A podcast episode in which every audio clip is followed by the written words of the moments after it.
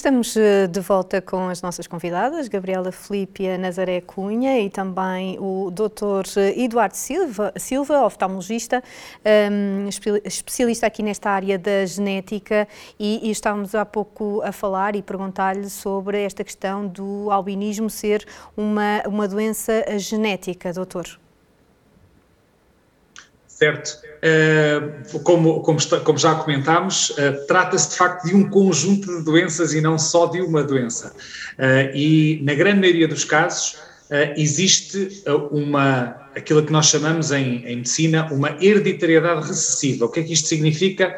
que o, cada indivíduo afetado vai receber uma parte do património genético, ou metade do lado materno e metade do lado paterno, e que para um determinado gene que determina, uh, cuja alteração determina o, o albinismo, uh, o indivíduo afetado herdou de facto essa, essa cópia alterada de ambos os pais. E isto significa que para cada nova criança nessa família o risco é de 25%. O exemplo que temos aí, na, que tenho consigo no, no programa, uh, é de uma família onde existem três crianças afetadas, hoje três adultos, uh, com uh, albinismo oculocutâneo e um indivíduo não afetado. é de facto uma lotaria, a genética, esta coisa da genética é uma lotaria, o risco sendo de 25%, aconteceu três vezes na mesma família e apenas uma vez temos um irmão não afetado. É só isto. Na, nas outras formas, naquelas que são puramente oculares, a hereditariedade herda-se do lado materno. E então há, de facto, os rapazes vão ter um risco de 50% de ser afetados e as raparigas poderão ser portadoras ou não da doença, mas não afetadas. Doutor, hum, este albinismo oculocutâneo que, que, se refere e que estávamos a falar, na questão também das nossas convidadas, pode ainda ser dividido em, em quatro subcategorias, certo? Uh, mais ainda.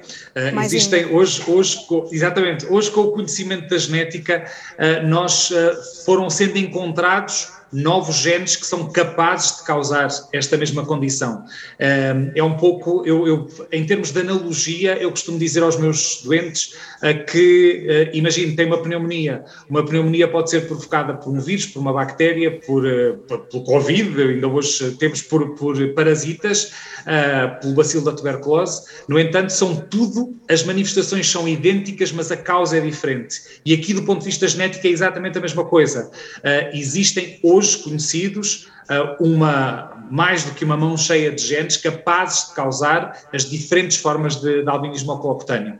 Há uns que, em que o pigmento está praticamente ausente e outras formas em que existe uma produção de uma quantidade de pigmento uh, que é uh, um pouco uh, diferente e, portanto, há vários níveis de facto de, de albinismo.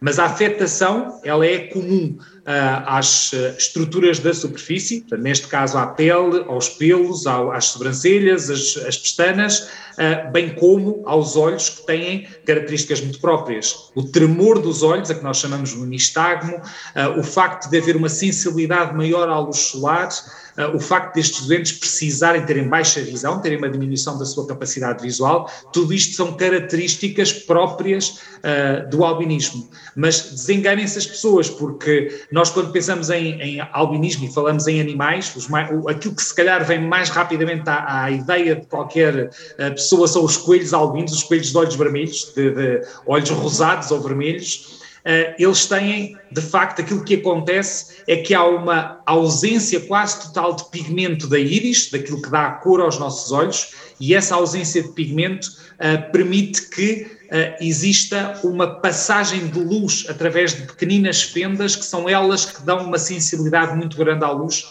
uh, por parte dos doentes afetados por esta, por esta situação. E daí também o conselho de utilização de óculos de sol uh, e de lentes, de lentes especiais protetoras para evitar uma. Para dar condições ou melhores condições e melhores capacidade visual, mesmo em condições de elevada luminosidade. Mas há tratamento para o albinismo? Existe, existe um tratamento para uma das manifestações do albinismo no que diz respeito aos olhos. Hoje nós sabemos que existe uma forma de operar uh, o, os músculos que fazem a, que são responsáveis pela movimentação dos olhos, que permitem que nós olhemos para a esquerda, para a direita, para cima e para baixo, uh, e ao atuarmos nestes músculos vamos fazer com que haja uma diminuição da velocidade e da frequência deste tremor ocular, do nistagmo, e com isto pode-se melhorar relativamente à capacidade visual destes, uh, destes doentes. Portanto, eu diria que sim, há tratamento, assim como existem um conjunto de intervenções que estão associadas ao, a, a, uma otimização da visão limitada, da baixa visão que normalmente estes doentes têm, bem como a proteção por parte de óculos de sol ou de filtros solares, que são extremamente importantes para a proteção das estruturas oculares.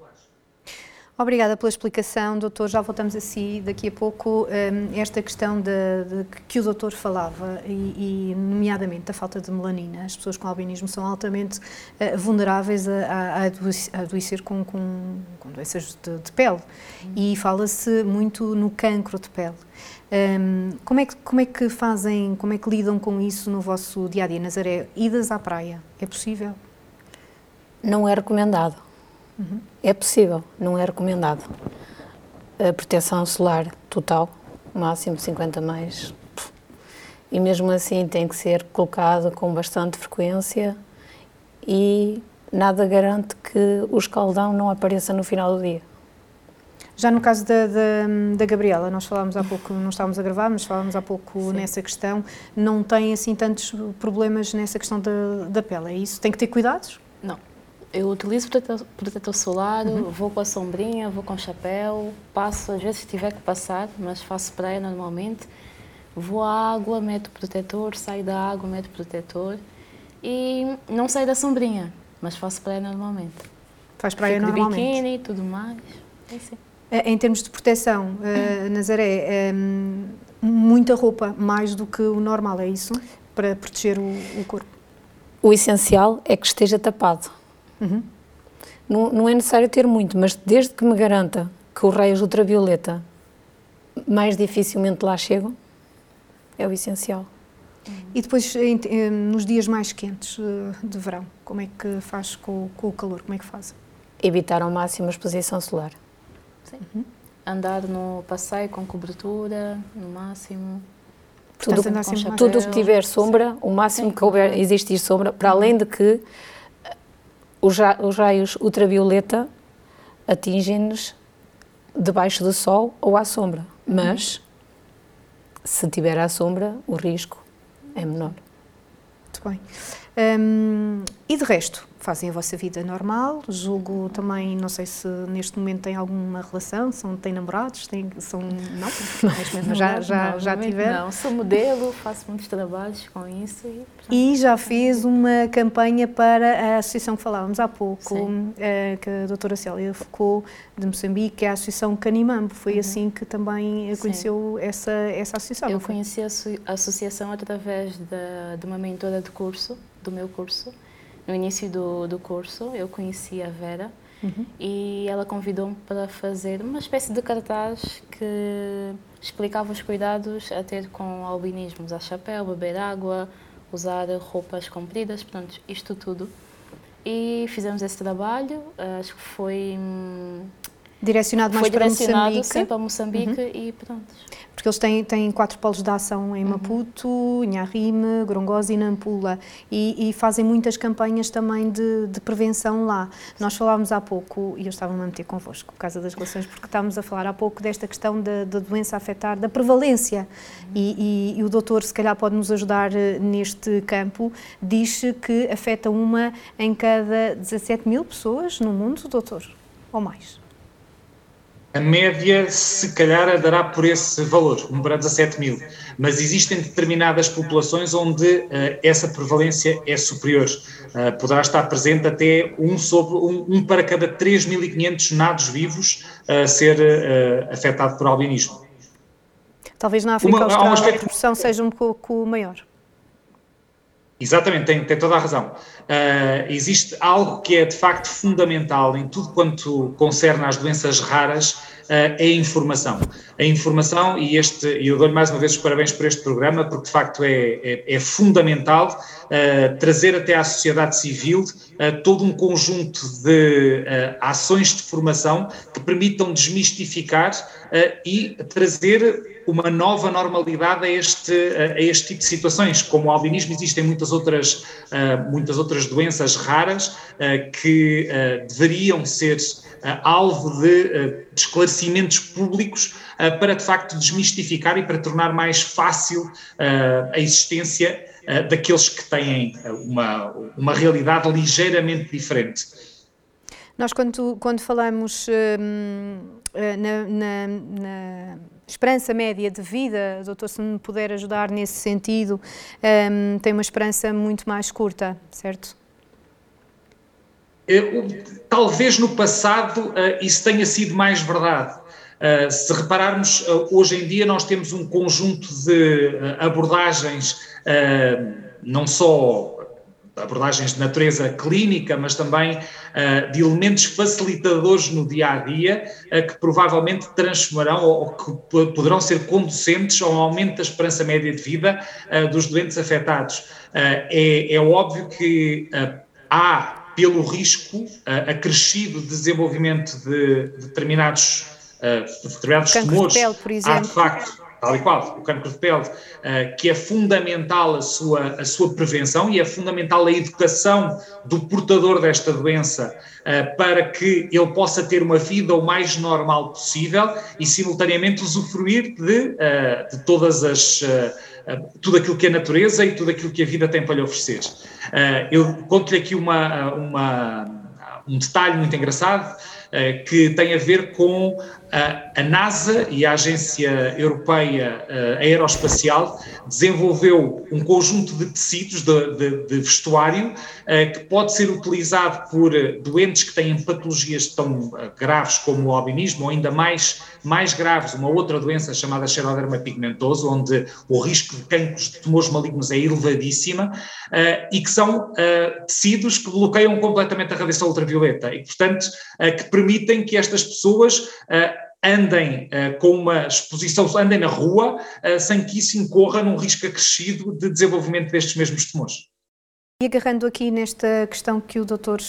Eh, Eduardo Silva estava a falar, sobre a questão da, das roupas e da inovação que, que, que, já existe neste, nesta área, neste campo, um, é, e falávamos disso há pouco, como podem surgir lesões na pele um, que, que, podem originar outras doenças, podem originar câncer de pele, esses, esses um, cuidados que têm que ter são de extrema importância, não é, Nazaré? Sim, completamente fundamentais.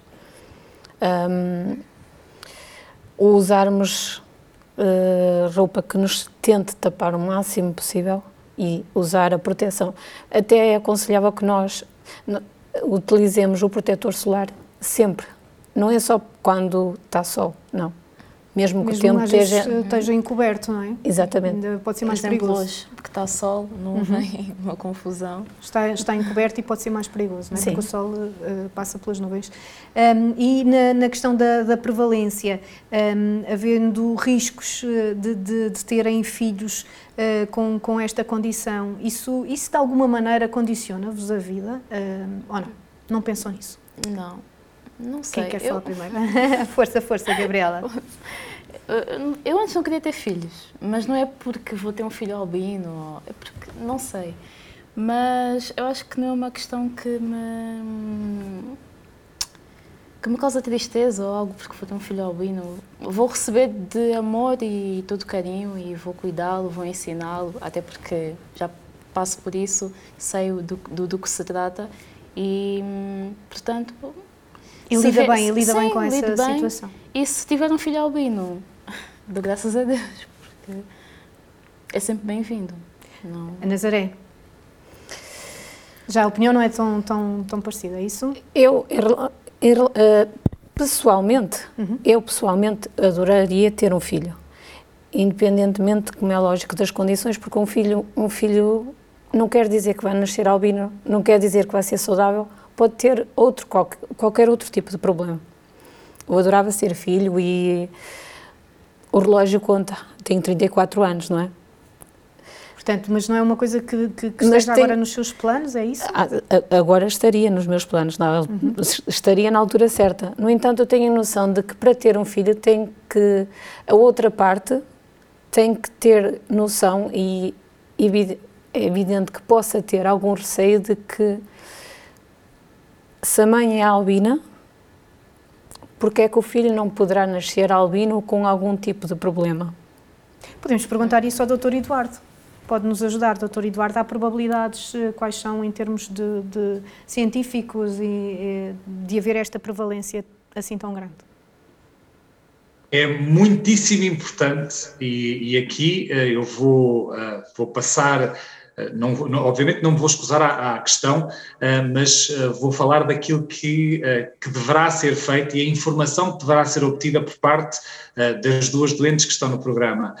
uma consulta de genética médica permitirá esclarecer de forma cabal as dúvidas que têm. E eu posso dizer que, sendo uma doença recessiva, o albinismo oclocutâneo, a probabilidade de qualquer uma das duas convidadas ter um filho albino é praticamente igual à da população geral, exceção feita se casarem com outro albino que seja portador de uma alteração genética no mesmo gene que está afetado nelas, ou alguém da sua própria família, um primo direito, uh, em que uh, existe uma probabilidade maior dessa pessoa ser, poder ser saudável, mas também portadora de uma alteração genética. E aí as coisas mudam um pouco de figura. Mas existem, de facto, consultas, existem especialistas de genética uh, que podem dar-vos uma uh, opinião muito uh, assertiva e muito muito, é, chama-se o aconselhamento genético. Este aconselhamento genético é apenas informar para que a pessoa possa tomar uma decisão igualmente informada. Zerei. São muito boas notícias. não é? Já era um sonho, já era um objetivo. Aliás, se não conseguir fazer eu própria, se não conseguir ter eu, a adoção existe. Na sua família, além de, de, dos seus irmãos, não tinham conhecimento de ninguém com esta condição?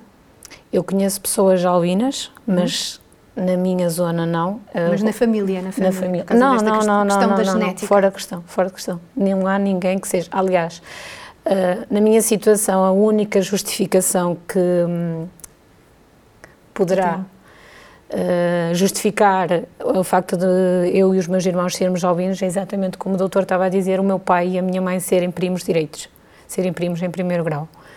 Um, e daí ter, terem também, se calhar, transmitido isso, não é, doutor? Esta, esta questão também que, que, que falava, uh, com sanguinidade, não sei se, se, se, poderá dizer assim, é um fator também? É exatamente isso, é exatamente isso, é exatamente isso que a Nazaré eu vou dizer. O facto de os pais serem aparentados, terem uma relação uh, enquanto primos, primeiro grau, uh, aumenta a probabilidade do aparecimento de doenças genéticas ditas recessivas, aquelas que são, uh, são herdadas dos dois lados da família. O que significa que na, na, na família da Nazaré existe um antepassado, alguém, duas, três, quatro, cinco gerações atrás, que foi o primeiro indivíduo com uma alteração, uma alteração genética, e que ela viajou pelos dois ramos da família, originando, na, no caso da Nazaré, uh, uma, uh, o aparecimento de vários indivíduos afetados na mesma geração. A probabilidade de aparecer na geração seguinte é igual à da população geral, exceto se ela se casar com alguém dentro da sua família. Pronto, está aqui uma explicação dada. Satisfeita, Nazaré? Claro. Muito bem. Em questão, na questão da, da, da Gabriela, em relação à sua família, tem conhecimento? Uh, sei que tem um, uma quase prima. Uhum. É sem criança, que também é albina. Mas os meus pais hum, não são primos diretos, nada disso. E a minha irmã, é, pronto, é, é, é negra. Uhum. Essa, essa criança tem, tem, tem alguma ligação com ela, com essa criança da família? Deus já falou com ela alguma vez sobre uh, essa não, questão? Não, não. Falei Está em Angola? uma vez é com o pai. Sim, sim, sim, com o pai dela. Não falei é com, com ela. Esta, esta questão, é inevitável nós falarmos nesta, nesta questão, porque, uh, e principalmente uh, falando do Dia Internacional da Consciencialização sobre o Albinismo, ehm, da ONU, das Nações Unidas, que destaca já há séculos não é, que, que, a superstição que influencia crenças e mitos persistentes em várias comunidades, nomeadamente em África. O que coloca em risco a, eh, a, a, segurança e a vida de pessoas com, com albinismo. Uhum. É? Isso é uma situação que, que lhe é familiar, nunca passou por nada disso, mas é uma, é uma realidade em África. Sim, sim, sim, nunca passei por isso. Sei que em África do Sul é muito mais frequente. Eu já estive lá na altura, antes de vir para cá estive na África do Sul, mas nunca senti, nunca senti isso. Uhum. O, que é que, o que é que normalmente acontece? Pelo que eu ouço dizer e já li, um, pronto, costumam raptar as crianças, não só crianças, mas adultos, para, para utilizarem partes do corpo para fazer feitiços e coisas do género. E para vender no e que acreditam, sim, não é? Que acreditam que o, uma parte do corpo de um albino salva de uma doença ou algo assim do género. Portanto, são crenças e mitos sim, que, que, sim, que, têm sim, que são persistentes, mas uhum. que têm que, deixar de existir. Um, este este um, tipo de discursos e, e, e, discurso que se reflete um pouco um pouco por todo o mundo é a nível cultural. Ainda bem que, que aqui uh, em Portugal Nazaré nunca nunca sentiu na, na pele isso desde desde criança e hoje em dia lida, lida muito bem com, com certas coisas, já nos contou aqui que, que, passou em criança e hoje em dia não, até se ri dessas situações. Nós somos crianças completamente normais. O que me, o que, eu só me sinto limitada no simples facto de não poder conduzir, no simples facto de acabas a licenciatura e precisas de ser inserida no mercado de trabalho e quando vamos a uma entrevista, quem está do outro lado pensa duas vezes naquela pessoa que está a colocar lá. A sua licenciatura é em uh, Serviço Social. Serviço Social e nunca trabalhou na área porque... Não, só fiz o estágio final de curso. Porquê é que acha que, que, que nunca a contrataram? Por não ter carta, pelo meu problema de visão, porque uh, quem, um assistente social uh, faz muito trabalho ligado à lei, à burocracia, e a letra é muito pequena. Mas tem a sua lupa. Exatamente. e, e, é bombeira, eu acho que em termos de profissão. Mas lá está, eu tirei a minha licenciatura e claro que fiz uma licenciatura que adoro. O meu objetivo em eh, tirar a licenciatura em serviço social era trabalhar com um grupo específico que era uh, crianças deficientes. Eu atingi esse objetivo, eu consegui trabalhar com crianças deficientes lá na Larinha. Um, eu fiquei satisfeita não, não vou dizer que, que não me sinto satisfeita profissionalmente, porque é exatamente o contrário. Eu tudo o que faço, eu faço com amor. Uh, se eu hoje sou padeira, eu sou padeira, mas eu não comecei como padeira. Eu comecei a trabalhar como uma mera repositora, uh, fui para, para, para padeira, para embaladora e passei a padeira. Investiram em mim, acreditaram em mim. E em relação aos bombeiros, também acredita em si, não é? Fiz todas as formações como qualquer outro tipo de